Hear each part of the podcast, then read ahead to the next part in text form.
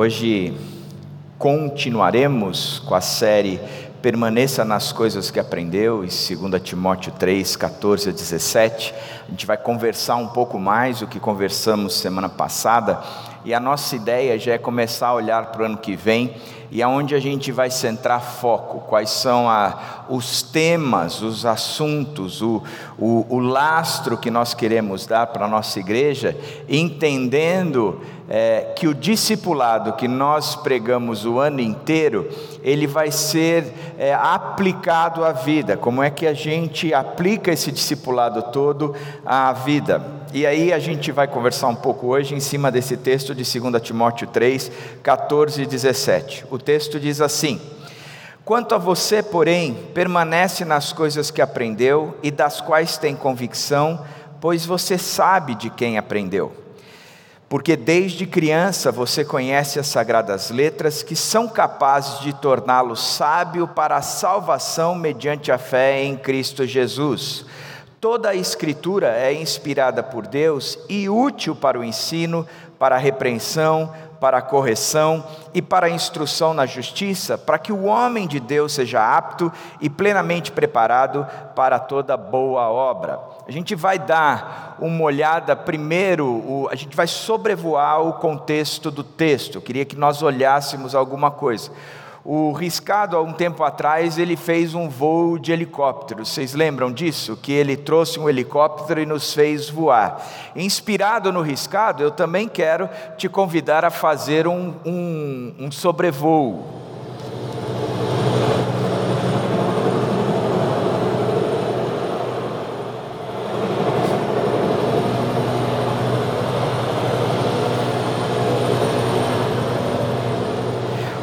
contexto da carta em si, às vezes eu acho que vocês acham que a gente é bobo, né? Eu acho, às vezes, eu acho. Né? Você não acha que eles acham? Eu, eu acho. Bobos são vocês que vêm nos ouvir. o contexto da carta, ele começa é, a gente precisa dar uma olhada mais ampla no que acontecia na história. Por volta de 62 e 65, Roma sofre um, um, um incêndio e ele queima um populoso conjunto habitacional que existia de classe média ou classe mais, mais é, carente. Neste período, e foram sete dias de, de incêndio, do, perdão, nove dias de incêndio, nesse período Nero, Nero não estava, ele era o imperador, mas não estava em Roma. E quando ele chega em Roma, ele, ele apresenta um projeto que ele tem para a área de construir a Casa Dourada, o lugar onde ele queria morar. Essa história não cai muito bem, e eles começam a achar que Nero tinha incendiado aquela área, tinha destruído aquela área simplesmente para realizar o projeto pessoal. Ele usa do seu poder, da sua política, do seu, é, do, do, da sua autoridade, dá ordens para que se queime a cidade, para depois construir o seu projeto pessoal. O problema é que ele começa a ser, a, população começa a desconfiar, achando que isso foi um movimento dele mesmo, e que o que ele fez não deveria ter sido feito, e aí começa uma insatisfação política, e a solução que Nero tem é culpar os cristãos. Ele diz: quem tocou fogo nessa, nessa região aí, nessa área, foram os cristãos. Eles não gostam da gente, eles recriminam as festas que nós é, fazemos, eles boicotam as festas que nós damos. Então a culpa é desses cristãos que vêm com essa, essa adoração a Jesus Cristo, essa fidelidade em seguir a Cristo, está promovendo o mal no nosso meio. Esses caras são é, do diabo e ele parte por uma perseguição pessoal da, contra todos os cristãos. E o que acontece é que, por exemplo, nas festas dadas em Roma, os cristãos eram colocados no alto de um mastro e eram tocado fogo vivo para eles iluminarem as festas. Nesse período, Paulo já estava sendo preso e ele seria decapitado por causa do posicionamento é, cristão, religioso dele. Então, o contexto demonstra, como Paulo diz, portanto, não se envergonhe de testemunhar do Senhor, nem de mim, que sou prisioneiro dele, mas suporte comigo os meus sofrimentos pelo Evangelho, segundo o poder de Jesus. Ele, Paulo se apresenta como um prisioneiro a, o resultado de todo esse movimento de Nero, Paulo está dizendo, eu sou prisioneiro. E Paulo, mais tarde, escreve para o próprio Timóteo, dizendo, e o meu tempo está chegando, essa, é, daqui eu não, provavelmente eu não saio. Mas os cristãos foram perseguidos por causa do seu posicionamento. Aquilo que eles criam geraram é, um movimento contrário na sociedade. O posicionamento que seguia a Jesus Cristo gerou mal-estar e, por causa disso, houve muita perseguição e morte. O texto nos mostra que o contexto daquela época ele não era diferente do que a gente está vivendo hoje. Que o mundo é cíclico mesmo, os valores cristãos são atacados o tempo todo, e de vez em vez vem uma perseguição maior, de vez em vez vem, vem um movimento maior contra os cristãos. O problema é que se manter, se manter neste compromisso, nessa fé, nesses posicionamentos, gera, sem dúvida nenhuma, uma perseguição e sofrimento para aqueles que de fato seguem a Jesus Cristo. A segunda característica que a gente pode olhar para o texto é que, segundo Timóteo 3, 1 e 5, nós vimos semana passada isso, Paulo diz para Timóteo o seguinte: nos últimos dias sobrevirão tempos terríveis, os homens serão, e aí depois ele acrescenta, tendo aparência de piedade, mas negando o seu poder, afaste também destes.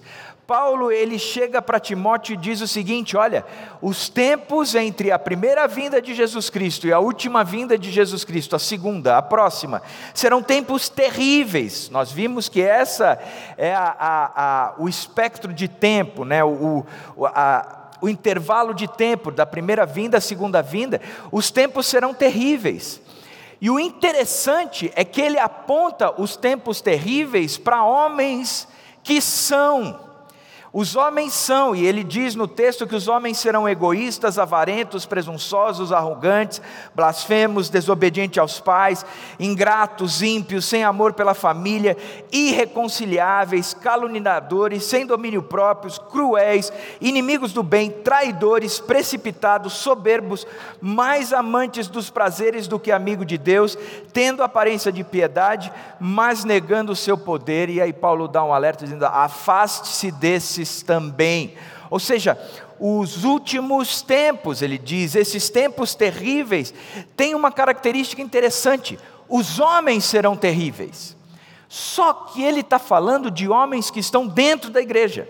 Então, ao mesmo tempo que existia uma ameaça externa, que Nero representava toda a oposição ao cristianismo, o que Paulo nos ilustra também é que dentro da igreja haverá um, um movimento de gente que se diz cristão, mas não é cristão gente que se posiciona como um seguidor, um discípulo, mas na verdade ele tem entrado nas casas e desvirtuado o povo todo. São pessoas que nós temos que afastar, nos afastar dele, tirar do nosso meio. E por fim, Paulo também traz uma outra característica. Ele conversa com, com, com o próprio Timóteo e ele apresenta algumas características a respeito de Timóteo. No capítulo 4, no verso 12, Paulo diz assim: Ninguém o despreze pelo fato de você ser jovem, mas seja um exemplo para os fiéis na palavra, no procedimento, no amor, na fé e na pureza.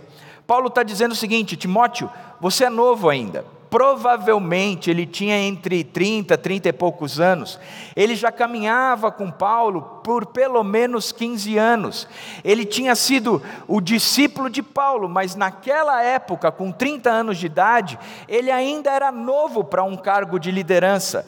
A tal ponto que o próprio Paulo diz: Olha, apesar de você ser novo, que ninguém o despreze pela sua pouca idade. Pelo contrário torna-te padrão, o modelo, o exemplo, a forma a ser seguida no amor, na fé, na pureza, no procedimento e na palavra. Você tem que agir dessa forma, Timóteo.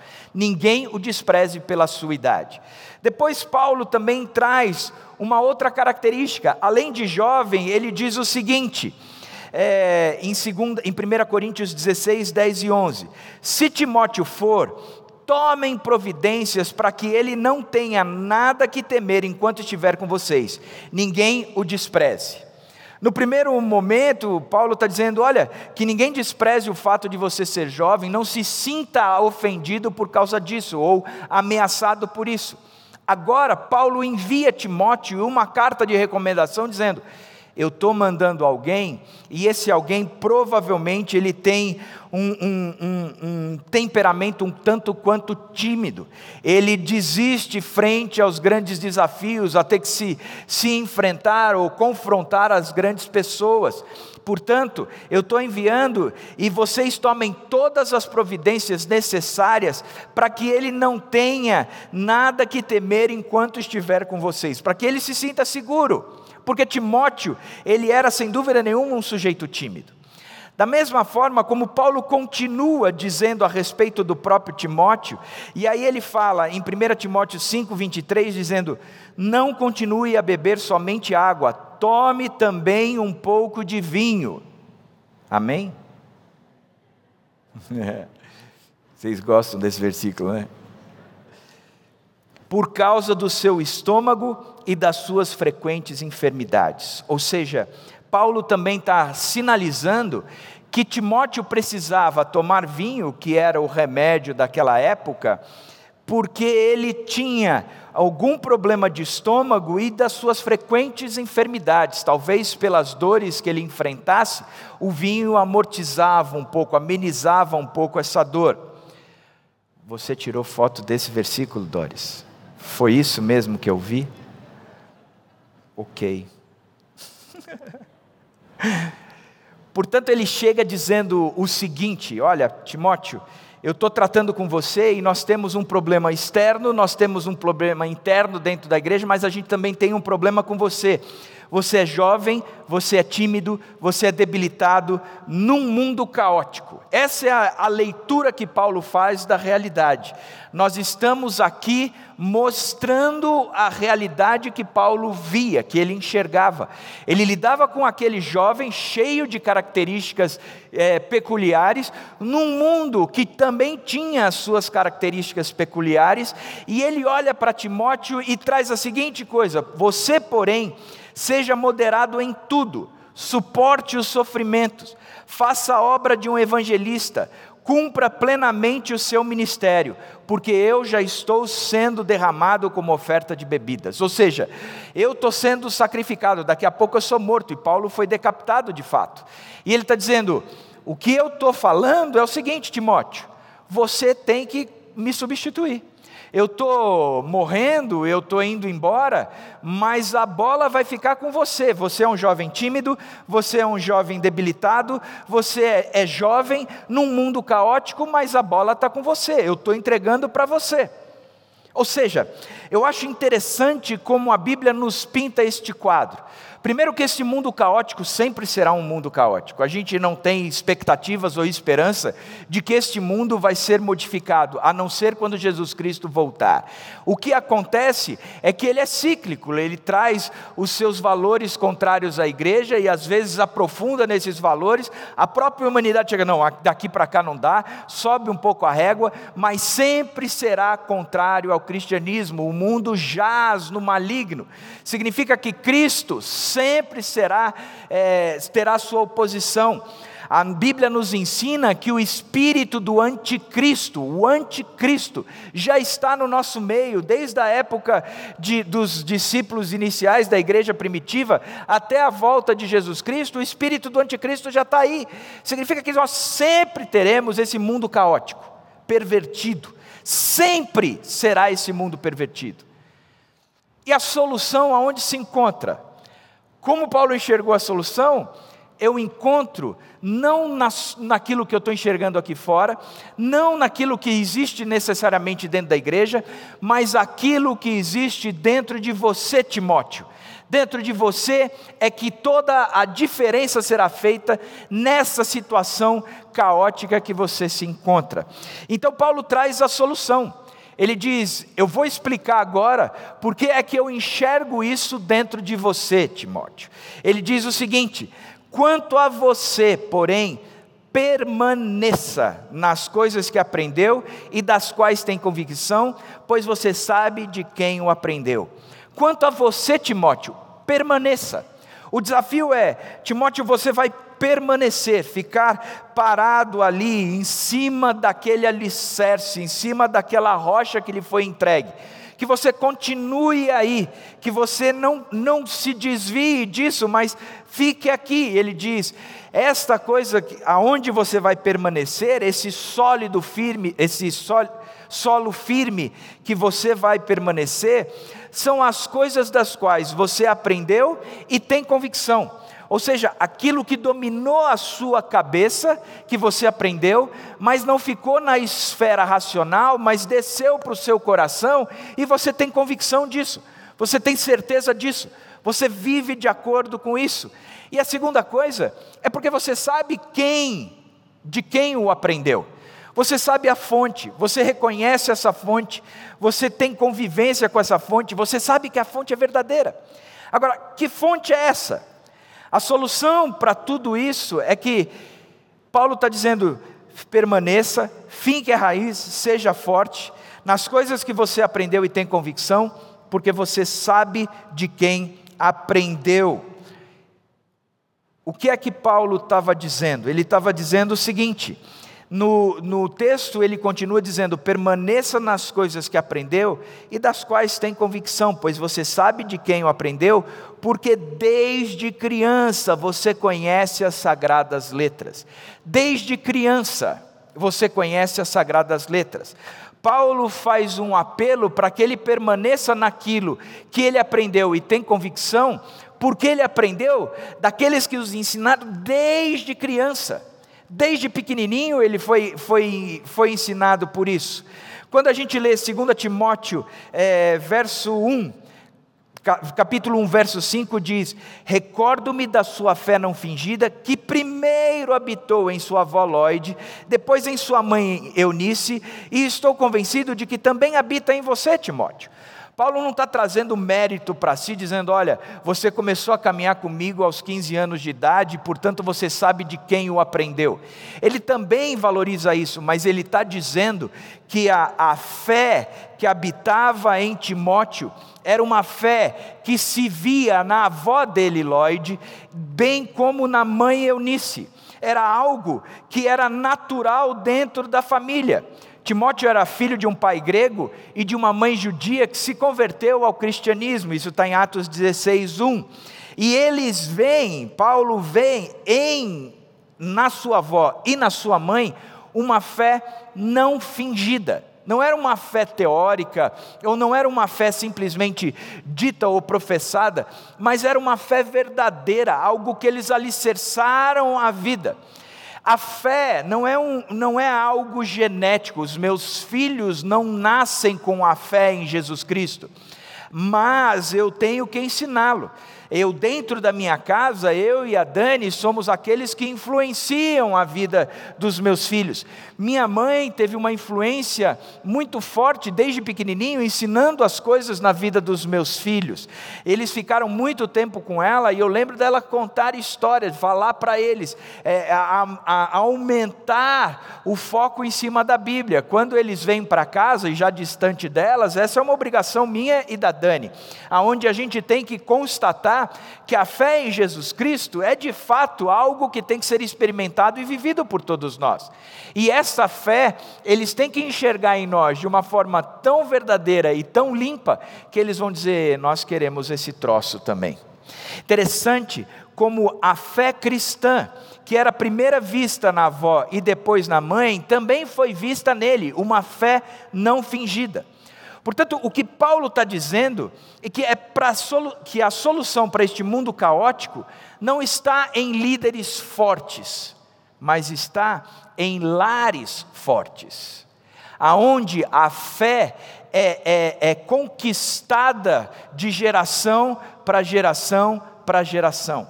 Um dos focos que nós queremos trabalhar ano que vem, sem dúvida nenhuma, é o fortalecimento das famílias, de como é que as famílias podem cuidar dos seus filhos, dos seus netos.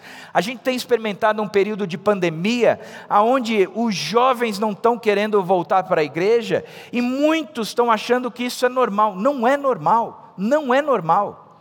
Isso não pode acontecer, a gente tem que lutar contra isso. Nós temos que criar um ministério forte que dentro da igreja você pode trazer o seu filho. Por isso que a gente incentiva sempre que você deixe seus filhos nos lugares que ele tem que ficar.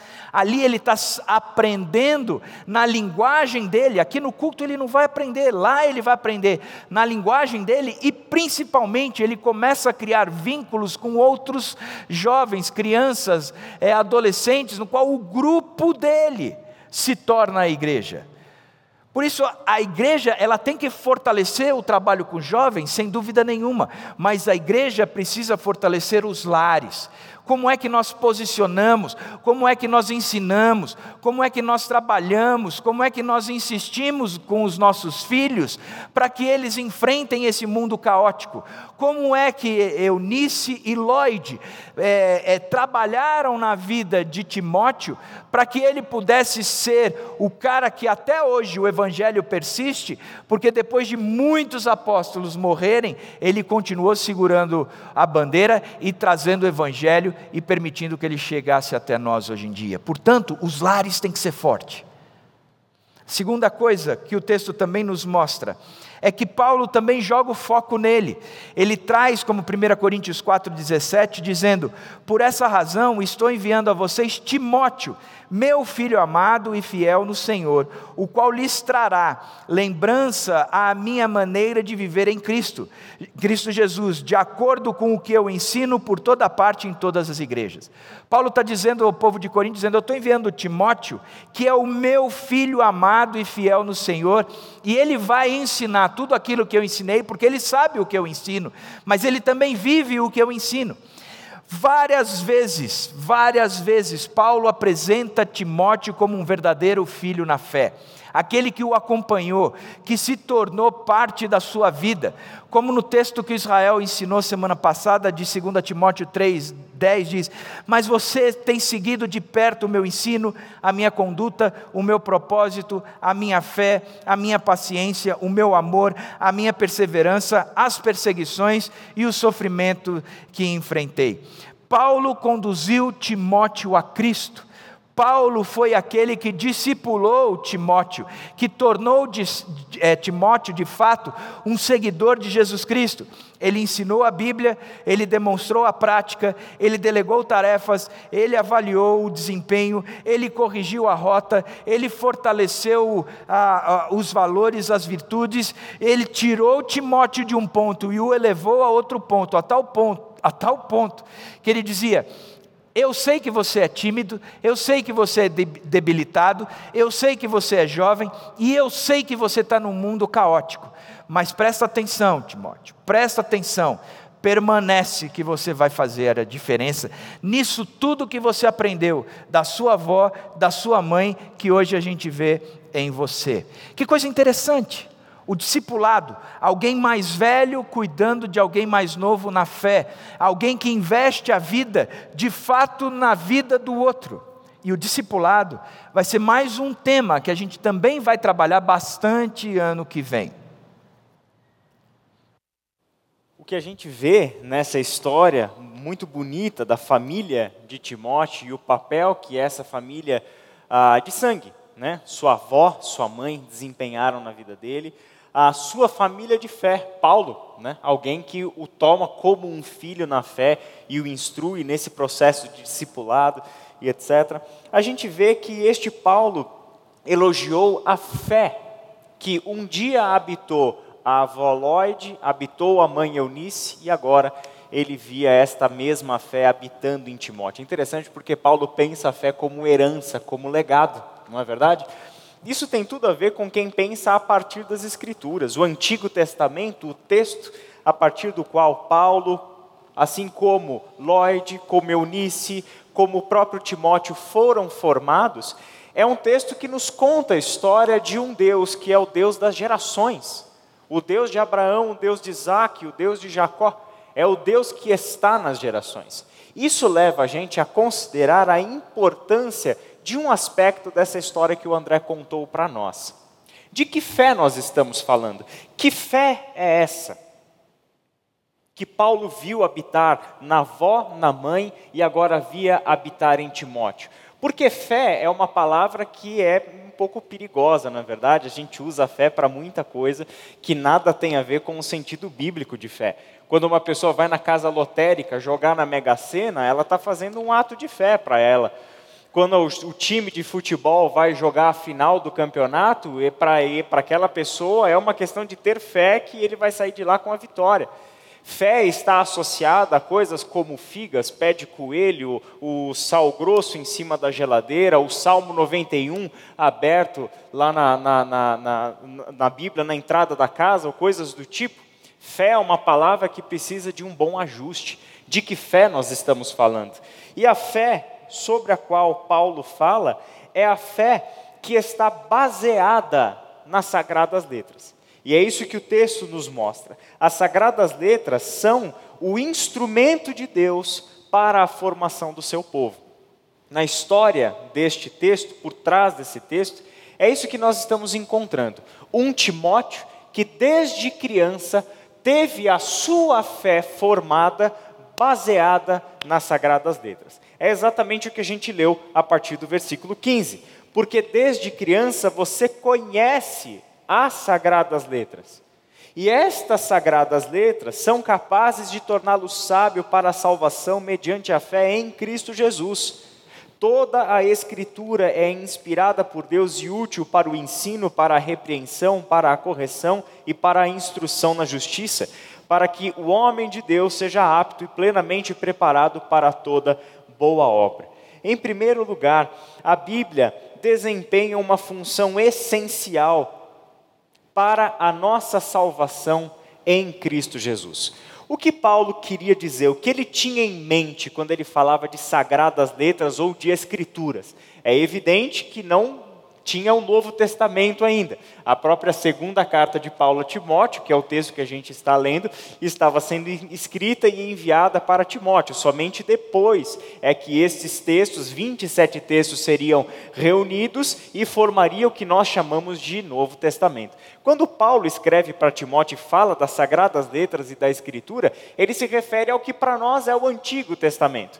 Os textos que contam a história da salvação de onde este povo veio, qual é a vocação desse povo, qual é a necessidade que esse povo tem de salvação e quem é o Deus que se revelou a este povo, deu a este povo uma função fundamental dentro dessa história de salvação até chegarmos em Jesus Cristo. É isso que Paulo tem em mente. É sagradas letras que te tornam sábio para a salvação pela fé em Cristo Jesus, porque o alvo de toda a história do Antigo Testamento é Jesus. Essa é a perspectiva com que nós lemos a Bíblia. Porque para nós hoje, é claro, falar de sagradas letras, falar de escritura, falar de palavra de Deus, compreende já tanto o Antigo Testamento quanto o Novo Testamento. Então, por que, que as sagradas letras são capazes de torná-lo sábio para a salvação mediante a fé em Cristo Jesus? Porque nas sagradas letras estão as histórias do agir de Deus. Nas sagradas letras está registrada a vontade de Deus. Está revelado para nós quem é este Deus que um dia há de intervir na história e nos salvar por intermédio do seu filho. Essa história aponta para Jesus. A palavra de Deus revela e testemunha que Jesus é o Cristo e que a salvação acontece não por meio das sagradas letras, mas por meio de Jesus Cristo. A salvação acontece porque Jesus Cristo, Filho de Deus, foi para a cruz do Calvário e morreu a nossa morte para que vivêssemos a sua vida. Este é o nosso meio de salvação, mas nessa história as sagradas letras desempenham um papel fundamental. Ela nos revela, a palavra de Deus, a Bíblia, nos revela quem é esse Jesus. Porque nós seres humanos temos a necessidade de salvação. E é impressionante o quanto que a Bíblia é preparada para que você, pai e mãe, sente com o seu filho e conte para o seu filho as histórias de Deus. 70% da Bíblia, gente, são histórias. E os outros 30% que sobram é cheio de metáfora, analogia, simbolismo e etc. A Bíblia é didaticamente pensada para você sentar com uma criança e dizer para ela quem é o Deus que você crê. Você tem jeito melhor de ensinar o seu filho do que por meio de histórias? Você tem jeito melhor de ensinar o seu filho por meio de comparações? É o que ele está fazendo brincando desde a sua primeira infância. E é exatamente dessa forma que Timóteo foi formado pelo seu Deus. Alguém que conhece essas sagradas letras, que serve também e passa a servir como este fundamento crítico da nossa fé. Ela nos revela quem é o nosso Deus e é ao mesmo tempo o instrumento através do qual nós nos tornamos capazes de avaliar o que é sã doutrina e o que não é sã doutrina. Porque não se trata de seguir a sã doutrina, como Paulo tanto fala nas cartas pastorais, especialmente em 2 Timóteo, sobre a sã doutrina, sobre a verdade. Não se trata de a sua sã doutrina contra a minha sã doutrina. Se trata da palavra de Deus, o crivo é a palavra de Deus, o fundamento crítico, a massa cinzenta do povo de Deus é a partir da Bíblia. Se não tem isso, gente, nós estamos reféns de qualquer vento de doutrina, como Paulo escreveu lá para, os Efésios no capítulo 4. Somos levados de um lado para o outro, por quê? Porque nós não conhecemos a verdade não estamos fundamentados neste que é o instrumento de Deus que nos leva até a salvação em Cristo Jesus e, ao nos conduzir à salvação em Cristo, serve como o fundamento para uma fé que está bem alicerçada e que pode se desenvolver de uma forma saudável. Fé para nós é fé salvífica, é fé em Cristo, é fé baseada na Bíblia e é fé vivida é fé prática. É fé que Timóteo não apenas aprendeu porque a vovó Lloyd e a mãe Eunice sentaram e contaram as histórias, mas é uma fé sincera porque essas mulheres viveram a fé delas. Viveram. Timóteo viu a fé viva na vovó e na mamãe. Timóteo viu essas mulheres honradas porque foram criadas a partir das Escrituras. Ele viu a fé sendo vivida, ele viu a história viva de uma fé transformadora na vida da vovó e na vida da mamãe. Esse é o Timóteo que foi forjado na palavra de Deus. Fé nos aponta para Cristo. Por isso é importante, para fechar esse ponto, que não é possível conhecer a Jesus sem a Bíblia.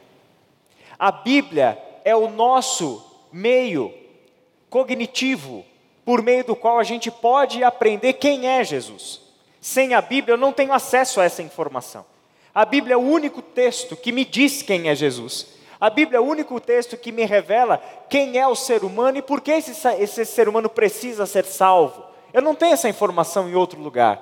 Eu preciso da Bíblia para isso. Por isso, sagradas letras que são capazes de torná-lo sábio para a salvação mediante a fé em Cristo Jesus.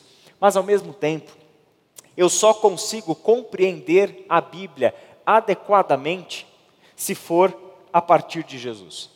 Eu não consigo compreender a Bíblia se não for por meio de Jesus. Logo, Jesus e Bíblia, um pede o outro. E essa é a nossa jornada. Dizer que ama Jesus, que quer servir a Jesus, mas não tem vida diária com a palavra de Deus, é uma fé incoerente é uma fé que não vai dar em lugar nenhum. Dizer que ama a palavra de Deus, mas não obedece Jesus, é uma fé também incoerente. Eu preciso que essas coisas andem juntas. O meu desejo de conhecer esta pessoa que eu digo amar, servir, entregar a minha vida e etc., este interesse pelas Escrituras e conhecimento dele tem que ser visto diariamente nas nossas vidas. Essa é a razão pela qual Timóteo recebeu esta fé sólida, firme, viva. Toda a Escritura é inspirada por Deus e útil para o ensino, para a repreensão, para a correção e para a instrução na justiça. Assim como a Bíblia é essencial para a salvação mediante a fé em Cristo Jesus, a Bíblia é essencial para o desenvolvimento dessa salvação. A Bíblia nos torna conscientes da necessidade de salvação, do Deus que salva e de como ele nos salva, por meio do seu Filho. Só que a salvação em Cristo Jesus é o início de uma jornada e não o fim da jornada. É o início. Começamos uma nova vida. Essa é a linguagem perfeita do Novo Testamento para falar da salvação. Ser salvo em Cristo é ter nascido de novo. E como uma criança recém-nascida, o que, que a gente precisa? O desenvolvimento. Eu preciso da alimentação correta, eu preciso dos cuidados adequados, eu preciso de um ambiente propício para que essa vida se desenvolva, seja levada à maturidade em sentido integral, físico, emocional, relacional, espiritual e assim por diante. Um novo convertido é um recém-nascido. E a Escritura tem o um papel fundamental dentro dessa história. Por quê? Aquele que nasce de novo em Cristo Jesus, ele traz para a sua nova vida toda a bagagem que o formou na sua antiga vida.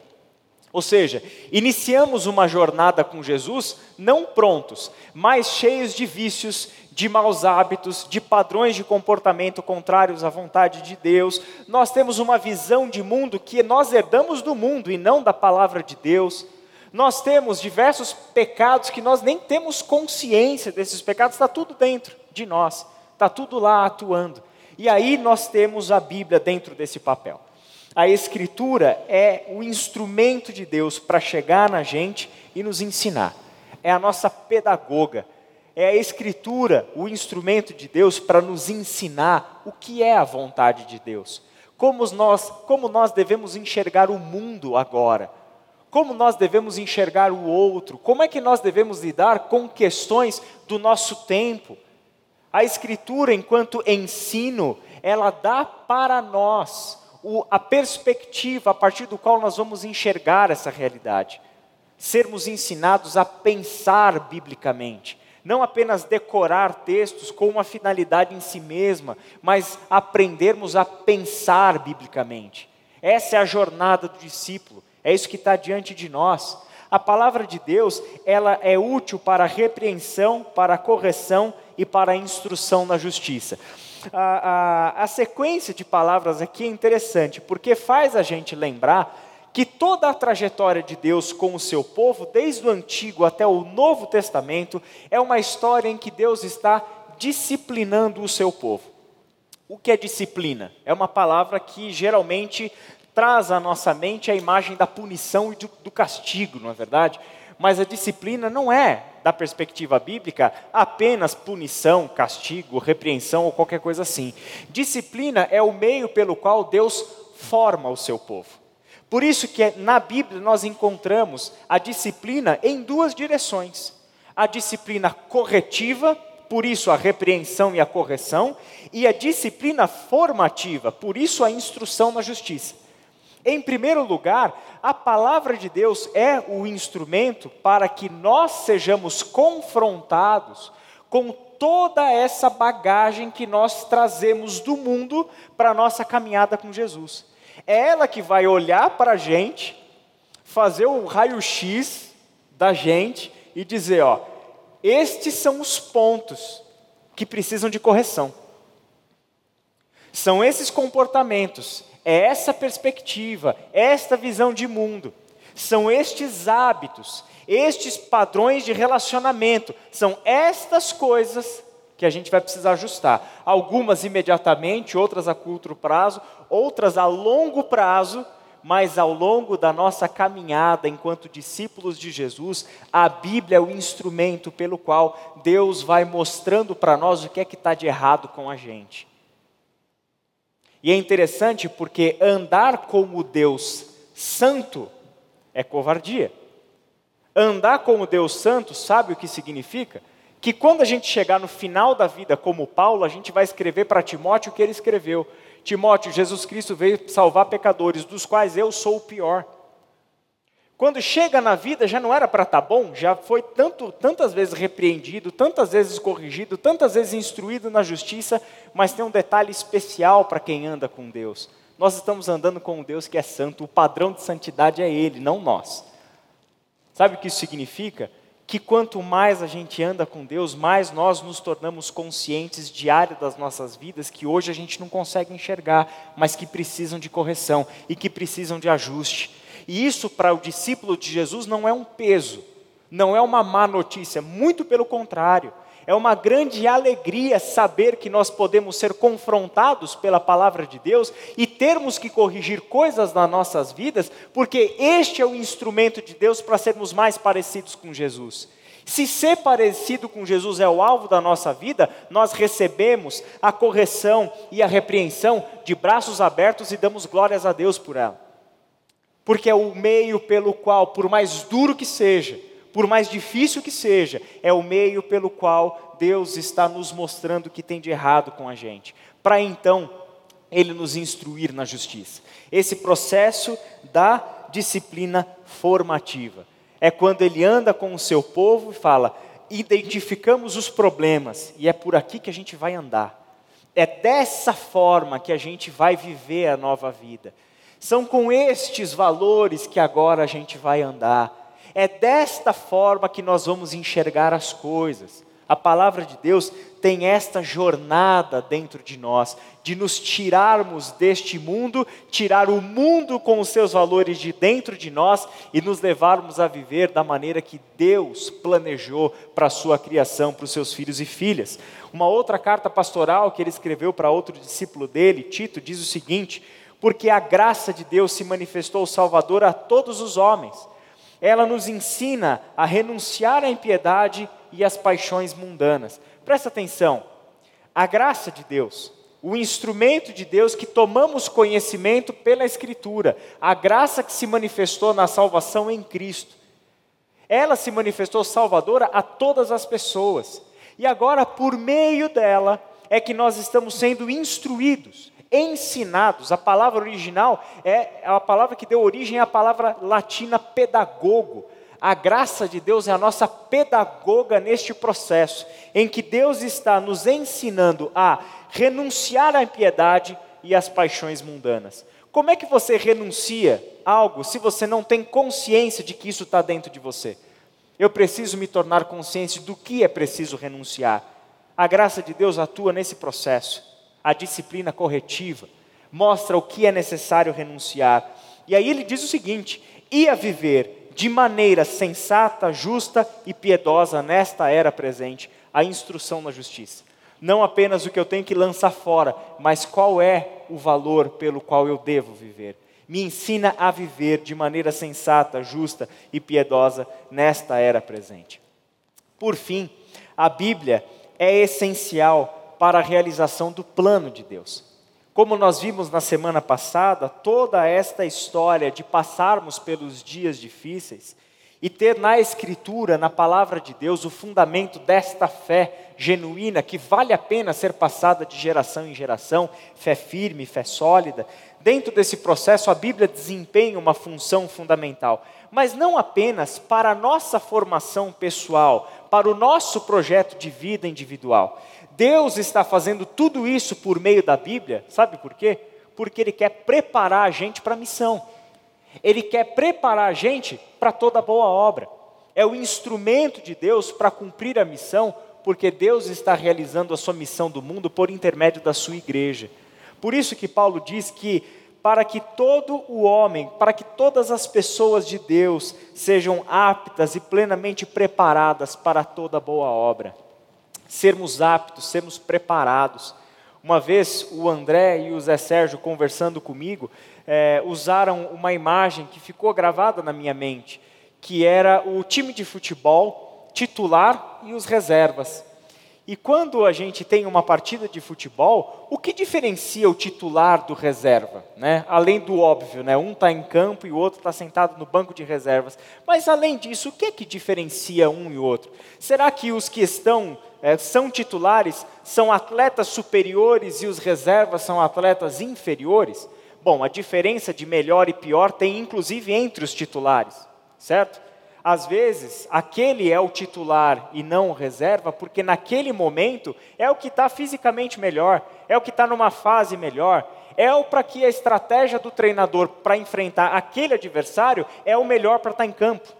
É o mais viável, pode não ser o melhor atleta, mas é o mais viável para aquela situação. Mas eles têm, todos eles, uma coisa em comum: todos eles têm que estar no mesmo nível de preparo. Porque na hora de treinar, titulares e reservas treinam juntos. O condicionamento físico é o mesmo, a nutrição é a mesma, as regras de descanso, de concentração são as mesmas. Você não tem um treinamento especial para o titular e um treinamento inferior no nível técnico, no desenvolvimento físico, nutricional para os reservas. Todos eles estão sendo preparados juntos. Essa é uma imagem para mim é muito bonita para pensar o que é ser igreja. Nós estamos sendo preparados pela palavra de Deus juntos. Porque na igreja do Senhor Jesus Cristo, todos nós vamos ter que entrar em campo. Não tem esse negócio de que uns apenas entram em campo e os outros estão lá na torcida. Não tem torcida no corpo de Cristo. Todos são atletas, sendo preparados juntos e vão ter que entrar em campo. E na hora que tiver que entrar em campo, eu tenho que estar preparado. Eu não vou começar a me preparar quando o treinador falar: escuta, daqui três minutos você entra. Então eu vou começar meu preparo físico. É tarde demais. Eu preciso estar preparado, porque na hora que eu for solicitado, eu tenho que entrar e saber o que eu tenho que fazer. Eu tenho que estar preparado para fazer. É dessa forma que Paulo pôde chegar para Timóteo e dizer: Timóteo, esteja preparado, a tempo e fora de tempo. Pregue o evangelho a tempo e fora de tempo. E a palavra de Deus é o instrumento dele para isso. É por meio da Sua palavra que nós nos tornamos aptos e preparados para as boas obras. O que são as boas obras? Em resumo, boas obras são as obras que Deus faz. Realizar boas obras é realizar o que Deus realiza, é fazer o que Deus quer fazer, é realizar o propósito da nossa existência. Foi o que Paulo disse lá na carta aos Efésios, capítulo 2, versículo 10. Porque somos criação de Deus realizada em Cristo Jesus para fazermos boas obras, as quais Deus preparou antes para nós as praticarmos. Esse texto é fenomenal, porque mostra que as boas obras vieram antes mesmo da tua salvação pessoal. As boas obras foram preparadas por Deus antes. Então Ele nos salva e nos coloca dentro desta missão, das obras que Ele já vem fazendo na história, há milênios e nos coloca dentro deste projeto para fazermos as coisas que Ele faz, para agirmos como Ele age, para pensarmos como Ele pensa, para darmos respostas aos problemas do nosso tempo como Ele responde. A palavra de Deus é o fundamento para isso tudo acontecer. É o instrumento de Deus para que as boas obras sejam claras para nós e que a gente viva de acordo com um povo que foi remido por Deus em Cristo Jesus e entregue a este mundo e entregue a este tempo como agentes de Deus para a reconciliação, como agentes de Deus para a manifestação da graça do Senhor num mundo em trevas, para manifestações concretas do amor de Deus em um mundo que transpira ódio. Somos colocados no mundo dessa forma e por essa razão. Feche os teus olhos e vamos orar mais uma vez. Pai querido, nós colocamos a nossa vida diante do Senhor ao ouvirmos, ao lermos e ao ouvirmos estas palavras das Escrituras, como pessoas que estão, Senhor, de coração aberto, de mente preparada para sermos moldados pelo Senhor em todos os aspectos. Forma em nós, Pai, uma comunidade que sabe vivenciar a sua fé, que busca fé no lugar certo, que ensina para os seus filhos fé da Escritura, fé a partir de Cristo Jesus, que sabe ler a palavra de Deus a partir do seu grande plano de redenção revelado a nós no Senhor Jesus Cristo. Pai querido, que o teu povo esteja sempre disposto a se arrepender e mudar os caminhos, a ter o seu coração modelado de acordo com a sua vontade, para entregarmos aos nossos filhos e aos nossos netos a fé que um dia habitou Lloyd, que um dia habitou Enice, que um dia habitou Timóteo, que um dia habitou os nossos pais, que hoje habita em nós e que seremos, Pai, em nome de Jesus, capazes de transmiti-la aos nossos filhos. Pai querido, que o nosso legado para a próxima geração não seja o legado das nossas cisões, não seja o legado das nossas brigas e das nossas dissensões. Que o nosso legado para a próxima geração seja o teu amor vivo. Que o nosso legado para a próxima geração seja aquilo que Timóteo viu na mamãe e na vovó dele. Que o nosso legado, Pai, seja a fé salvadora, fé verdadeiramente capaz de transformar o nosso tempo. Em nome de Jesus. Amém.